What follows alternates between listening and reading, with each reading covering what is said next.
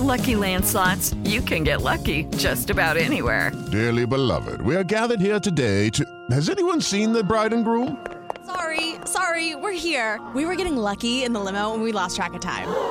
No, Lucky Land Casino, with cash prizes that add up quicker than a guest registry. In that case, I pronounce you lucky. Play for free at LuckyLandSlots.com. Daily bonuses are waiting. No purchase necessary. Void were prohibited by law. 18 plus. Terms and conditions apply. See website for details. As entrevistas coletivas do governo britânico se tornaram diárias por conta do coronavírus. Já virou rotina. Às 5 da tarde, emissoras de rádio e televisão transmitem as palavras de Boris Johnson. O primeiro-ministro vem sempre acompanhado de um especialista e um secretário importante de seu gabinete. Na terça-feira passada, o escolhido da vez foi um dos mais novos integrantes do governo, Rishi Sunak, o secretário de Finanças. This is not a time for ideology and orthodoxy. This is a time to be bold. a time for courage. I want to reassure every British citizen this government will give you all the tools you need to get through this. Sunak disse o seguinte: agora não é a hora de ideologia nem de ortodoxia. É hora de ser robusto, hora de coragem. Quero tranquilizar os cidadãos britânicos. Este governo fornecerá todas as ferramentas necessárias para superar a crise. O tom de voz firme, a fisionomia cerrada, a tensão entre os interlocutores, tudo deixa claro que o momento é de exceção. Até porque, na mesma entrevista, Sunak anunciou que a Grã-Bretanha vai direcionar 15% do seu PIB para as ações de socorro à economia, diante do impacto causado pelo coronavírus. A hora não é definitivamente para a ortodoxia.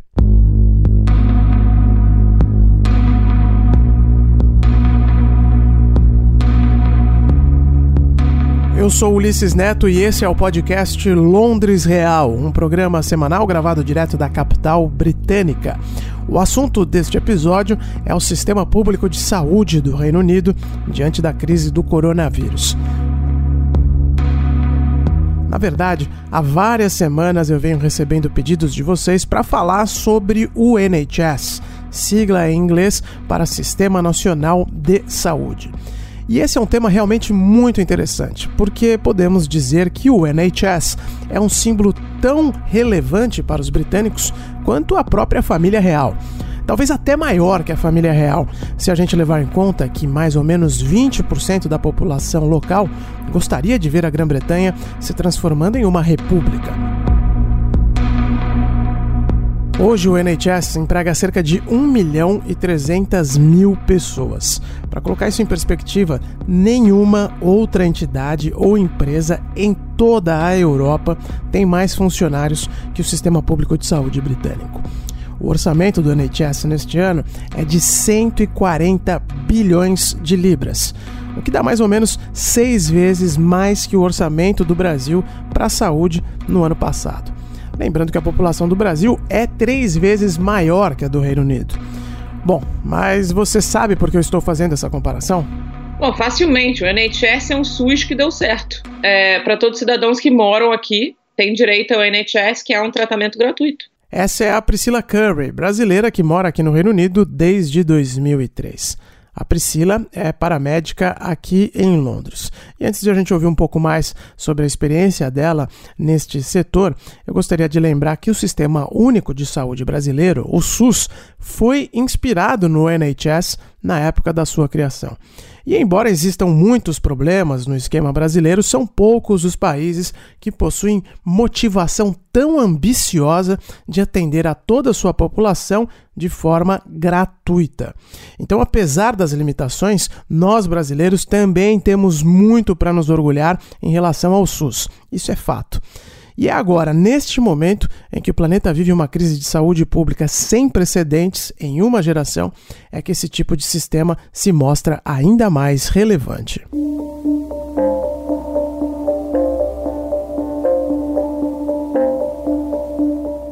A intenção desse episódio não é apresentar em detalhes como funciona o NHS, nem ficar comparando com o SUS.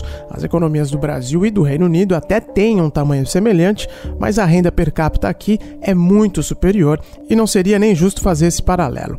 O que eu acho interessante discutir nesse episódio é como o NHS está se organizando para combater o coronavírus. A Priscila tem acompanhado essa realidade por conta do trabalho dela. Quando as pessoas ligam para o 999 chega uma ambulância, né? E também às vezes chega um carro ambulância. Eu trabalho no carro ambulância, ou seja, eu sou sempre a primeira pessoa a chegar. Eu chego sozinha, não trabalho com ninguém. É, a, as emergências que eu atendo são sempre as piores emergências, é por isso que eles sempre mandam um carro primeiro, porque o carro consegue chegar mais rapidamente do que as ambulâncias, que é um caminhão, né?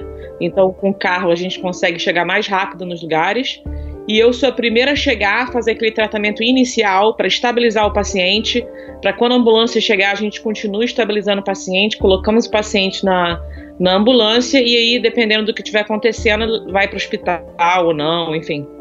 Mas eu trabalho com isso e eu adoro, né?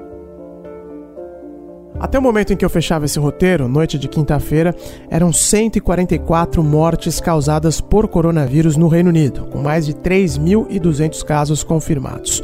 Londres é a cidade mais atingida, claro, e isso acabou mudando a rotina da Priscila. No começo a gente estava testando as pessoas. Eu especificamente não, né? Tinha um carro específico para isso. Mas agora em Londres, como tem muita gente com suspeita, a gente não está dando mais demanda, a gente não está conseguindo mais testar todo mundo. Então, às vezes, quando as pessoas estão doentes, estão com sintomas graves é, é, de doença, ou seja, dificuldade de respirar, não consegue andar, né? Problemas sérios Aí sim eu vou, e aí quando eu vou eu tenho que me equipar toda, máscara, duas luvas, macacão, óculos. Você entra assim como se você estivesse num filme de sci-fi, né? Como eu falei no início do episódio, o SUS foi inspirado no NHS. Na verdade, além de ser uma poderosa ferramenta de soft power da Inglaterra, o NHS também é um grande negócio. Os britânicos vendem o modelo de gestão na saúde ao redor do mundo, inclusive aí no Brasil. Pode até ser que o hospital público da sua região tenha consultoria dos britânicos e você nem saiba disso.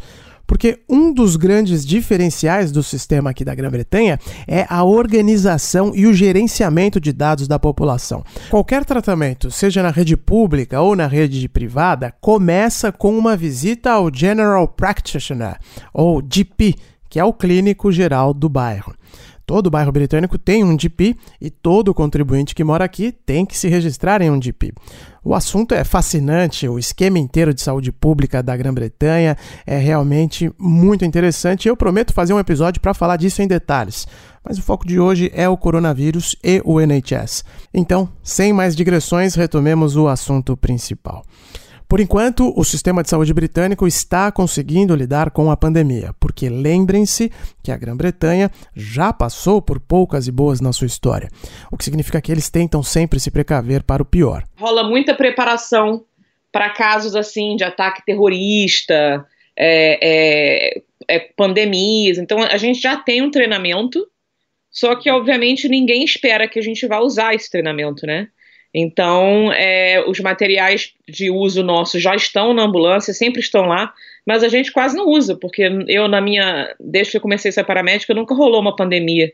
Então, agora que a gente está pela primeira vez usando realmente, botando em prática o que a gente já tinha aprendido na universidade e tal. Então, nós somos preparados, mas as máscaras estão acabando, cara. As, as, as coisas que a gente usa aqui estão tá acabando. Você chega na estação da ambulância, a ambulância está vazia, não tem um macacão, não tem uma máscara. Aí você tem que ligar para não sei aonde para tentar achar a máscara, assim, o negócio tá, tá difícil para a gente também. O secretário de Finanças britânico, Rishi Sunak, prometeu inicialmente destinar 5 bilhões de libras adicionais para o NHS diante desta pandemia. A cifra já parece troco até mesmo para o governo diante do desafio que está se desenhando. As imagens dos hospitais de campanha montados na Itália, as notícias de que por lá o sistema esgarçou rapidamente, deixam os britânicos ainda mais aflitos, porque a possibilidade de caos deste lado do Canal da Mancha também parece muito alta. Bom, acho que depende muito de que cidade você está dizendo, né? Porque Londres é uma coisa surreal, não se compara com nenhuma outra cidade da Inglaterra, justamente pelo tamanho e a quantidade de pessoas que moram aqui. Eu acho que Londres vai ter uma grande dificuldade, sim, e eu acho que vão ter vários setores que vão, que vão falhar, porque é muita gente. Mas eu acho que em cidades mais pequenas, mais rurais, eu acho que o NHS vai lidar bem, sim. Eu acho que o pior vão ser cidades grandes, Manchester, London, né? Então essas cidades eu acho que vão, vão ter mais dificuldade, sim.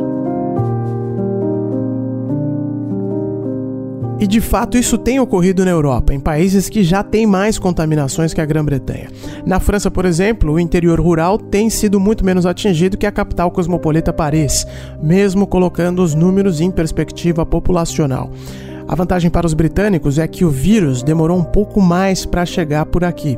As autoridades falam que a Grã-Bretanha está provavelmente algo entre 10 e 14 dias atrás da Itália. Esse tempo extra está sendo utilizado para preparar o NHS. Um complexo aqui do meu lado, por exemplo, o Whittington Hospital, um hospital do NHS, adaptou uma das alas dedicadas para cirurgias eletivas. Ela se transformou em um centro específico para tratar casos críticos de Covid-19. Agora, se estamos preparados, é claro que, que, o, que a Secretaria de Saúde da Inglaterra sempre se preparou para alguma coisa desse tipo. Só que é, tá sendo uma escala que, que ninguém nunca imaginou, eu acho. Então, assim, na verdade, a gente está aprendendo cada dia mais. E todo dia eu recebo e-mail do trabalho com uma nova estratégia, uma nova estratégia. Ah, a estratégia mudou, agora a estratégia mudou. Então, nós estamos sempre nos adaptando às mudanças é, do, do vírus, como é que ele está se comportando, como é que as pessoas estão lidando com ele. Mas o que eu acho mais importante é o seguinte: a única maneira que a gente vai conseguir sobreviver essa pandemia de boa é se for um, uma união entre o Sistema Único de Saúde aqui, que é o NHS, e as pessoas se informarem, se educarem, para que não crie, para que não crie um pânico geral, que o pânico geral que vai destruir tudo. Então, eu acho assim, as pessoas também têm que se conscientizar que a responsabilidade também é delas, sabe? De se isolar, né, de tomar conta das pessoas mais vulneráveis, de, não, né, de evitar contato desnecessário, de, de, de lavar as mãos super bem, ter toda essa conscientização do que colocar toda a responsabilidade no governo. Eu acho que tem que ser uma, uma coisa conjunta. Se todo mundo tiver essa conscientização, a gente consegue. Porque o que está acontecendo agora é o seguinte: todo mundo que começa a tossir, tossiu, vai para o ENI. O ENI aqui é o, é o pronto-socorro. A gente não tem capacidade de lidar, e eu digo isso, nenhum lugar do mundo tem a capacidade de lidar com pessoas com tosse. Ah, tô com tosse, vou pro... Você imagina, não dá. Eu acho que as pessoas têm que educar, ler sobre o vírus com fontes confiáveis e científicas, aprender como é que esse vírus é, é, ataca o nosso organismo, para entender quais são os sintomas sérios e quando procurar ajuda. Porque, ah, tô com um pouco de tosse, tô com um pouco de febre, vou para o pronto-socorro. Não tem a mínima necessidade. Né? O pronto-socorro é para quem está muito doente, para quem está com dificuldade de respirar, para quem está com uma infecção já generalizada, para pessoas fragilizadas, pessoas do grupo de risco. Essas sim devem procurar o pronto-socorro. E não um cara de 20 anos que está com uma tossinha e está se sentindo um pouquinho mal. Essa pessoa, grande chance de recuperar em casa, tomando um paracetamol, uma dipirona, um remédio para gripe normal. E depois de alguns dias o vírus passa, entendeu? Então, acho que as pessoas têm que se conscientizar disso. Esse ponto que a Priscila levantou eu acho crucial, principalmente no Brasil, onde nós temos uma cultura inacreditável de visitar o pronto-socorro por qualquer coisa. Muito por conta também de como o sistema de saúde foi montado por aí, mas vá lá sem mais digressões neste programa. O fato é que, se a população não cooperar, as ações de combate ao Covid-19 ficam enfraquecidas. O efeito manada está se repetindo em muitos lugares e isso sim me apavora. Aqui no Reino Unido mesmo, as idas ao supermercado estão se transformando numa experiência assustadora. No episódio passado, eu falei que faltava papel higiênico nas prateleiras. Hoje, já falta praticamente tudo. E não há razão plausível para isso na maioria dos casos. Veja um exemplo da Itália. A população já está confinada há uma semana por lá. Os casos não param de crescer. E mesmo assim, os relatos dos correspondentes internacionais que estão no território italiano indicam que a situação nos supermercados é razoavelmente normal. Por que então os britânicos estão surtando, fazendo fila em supermercado e esvaziando prateleiras como se estivessem na Segunda Guerra Mundial? Eu acho que é engraçado, porque quando você sai na rua, você vê uma realidade. Quando você vai na internet, no Facebook, no Instagram, você vê outra realidade. Então é muito interessante, porque eu fui nesse mercado ontem e tinha muitas prateleiras vazias, as coisas principais, tipo açúcar, pão, é, é, não tinha açúcar, não tinha pão, não tinha batata, não tinha carne fresca e tal, mas tinha um monte de outras comidas. Quer dizer, ninguém vai passar fome, é só se adaptar às coisas que você normalmente come, talvez não vai ter pão, então come outra coisa. Tinha outros variados de pão, sabe? Não é pão, pão, mas era um, tinha, tinha é, tortilha, tinha, entendeu? Tipo assim, as pessoas têm que se adaptar ao que tem para elas comerem. Tinha muita comida no supermercado, só não tinha alguns itens, né? Mas as pessoas tendem a ficar com essa histeria coletiva de achar que o mundo vai acabar, então vou comprar comida para durar dois anos, né? E essa mentalidade de querer comprar coisa para durar dois anos está faltando coisa para as pessoas que não têm é, essa capacidade econômica, né, de comprar para dois anos, né? Não são muitas pessoas que têm isso. Então, as pessoas que estão aqui em benefício, Bolsa Família e tudo mais, que recebem semanalmente, estão ficando sem coisas, justamente por essa, por essa histeria coletiva que está rolando, que, na minha opinião, esse pânico é pior do que o vírus em si, né? Esse pânico, para mim, vai gerar um caos, e o caos, como nós sabemos, é o destruidor de tudo. Então, o meu medo é justamente esse, esse, essa histeria, esse pânico, isso que a gente está vivendo, que naturalmente eu, eu entendo, eu, eu, entendo porque que as pessoas estão se sentindo assim. Mas eu acho que a gente tem que botar a mão na consciência e parar para pensar. Vamos aprender, vamos estudar, vamos ver o que, que é esse vírus aqui e vamos reagir de acordo, né? As pessoas têm que se isolar, sim, para proteger as pessoas dos grupos mais de risco. Mas não se apavorar que vai acabar o mundo. Não é isso entendeu? Então, é uma mistura de pessoas que não estão nem aí, que você sai na rua, tem um monte de gente que não está nem aí, tem umas pessoas que andam com máscara, mas a máscara é, só é indicada para quem está mostrando sintomas, pelo NHS eles falam que não tem necessidade de todo mundo usar máscara, e tem umas pessoas que não estão nem aí, tem umas pessoas que estão levando bem a sério, e tem umas pessoas que estão desesperadas, então é muito difícil você saber o, realmente o, o que está rolando na cabeça das pessoas. Eu estou tentando acalmar as pessoas, é, pela minha página no Facebook, pelo Instagram, educando as pessoas e tentando acalmar as pessoas, mas não despreocupar. Nós temos que nos manter preocupados, mas sem o pânico, entendeu?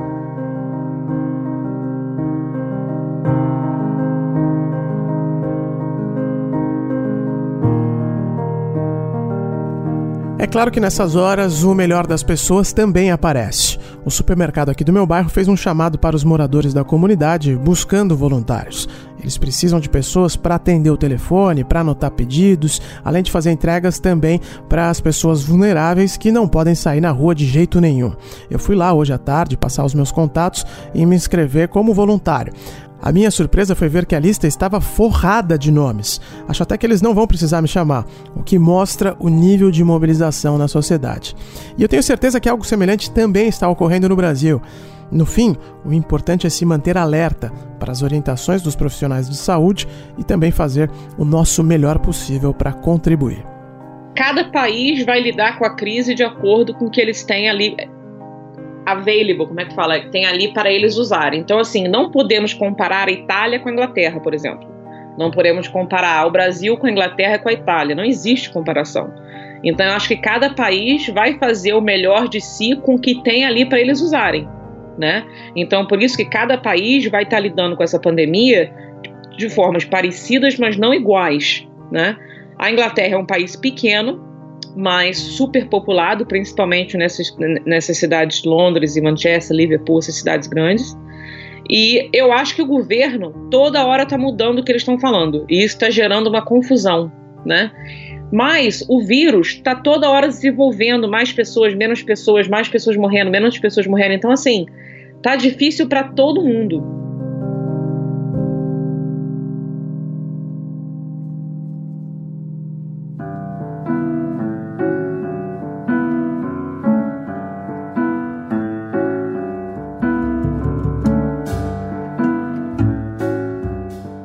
Londres Real é um podcast semanal da Jovem Pan. Na próxima sexta-feira, eu, Ulisses Neto, volto com outro assunto. E se você quiser saber algo específico da vida aqui na ilha da Dona Elizabeth Regina II, é só me mandar uma mensagem. No Twitter você me encontra no arroba Ulisses Neto e no Instagram no arroba Londres Real. Ah, e mais uma sugestão: a Priscila tem uma página interessante no Facebook, passando informações de como estão as coisas por aqui nessa crise do coronavírus. É, Para encontrá-la por lá é só colocar Priscila Paramédica em Londres. Fiquem em casa, protejam os mais idosos e lavem as mãos. Abraço, até semana que vem.